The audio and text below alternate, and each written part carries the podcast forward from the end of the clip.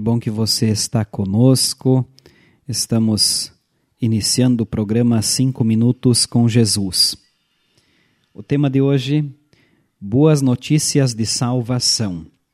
O texto bíblico base, profecia de Isaías, capítulo 52, versículo 7, onde lemos: Como é bonito ver um mensageiro correndo pelas montanhas, trazendo notícias de paz boas notícias de salvação. Todos nós gostamos de receber boas notícias, especialmente quando estamos vivendo momentos difíceis. Por causa de sua desobediência a Deus, o povo de Israel enfrentou muitas dificuldades e sofrimentos. Um de seus piores momentos foi quando sofreu uma grande derrota para a Babilônia e foi levado como escravo para aquela terra distante.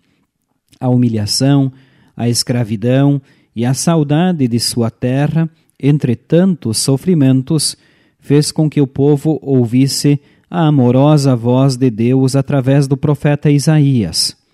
O Senhor Deus, através do seu mensageiro, acusou o povo pelos pecados cometidos, chamou-o ao arrependimento e o consolou com as boas notícias de salvação.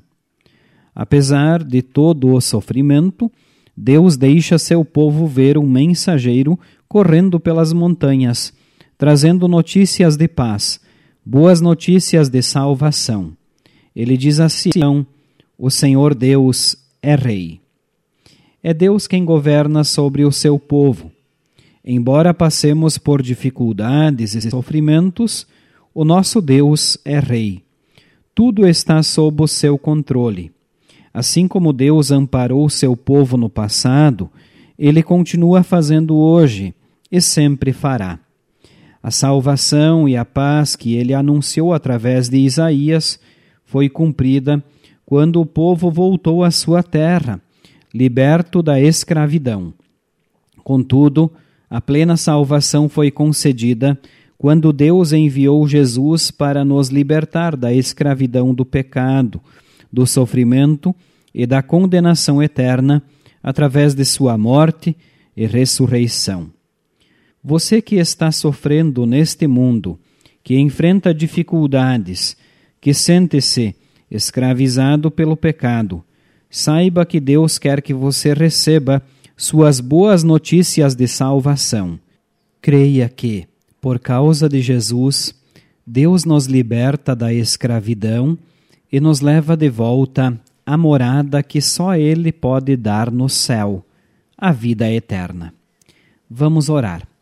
Bondoso Deus e Pai, livra-me da tristeza e da escravidão do pecado, através de teu Filho Jesus, o meu Salvador.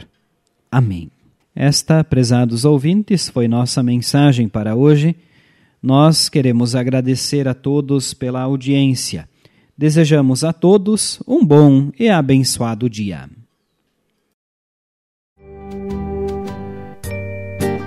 É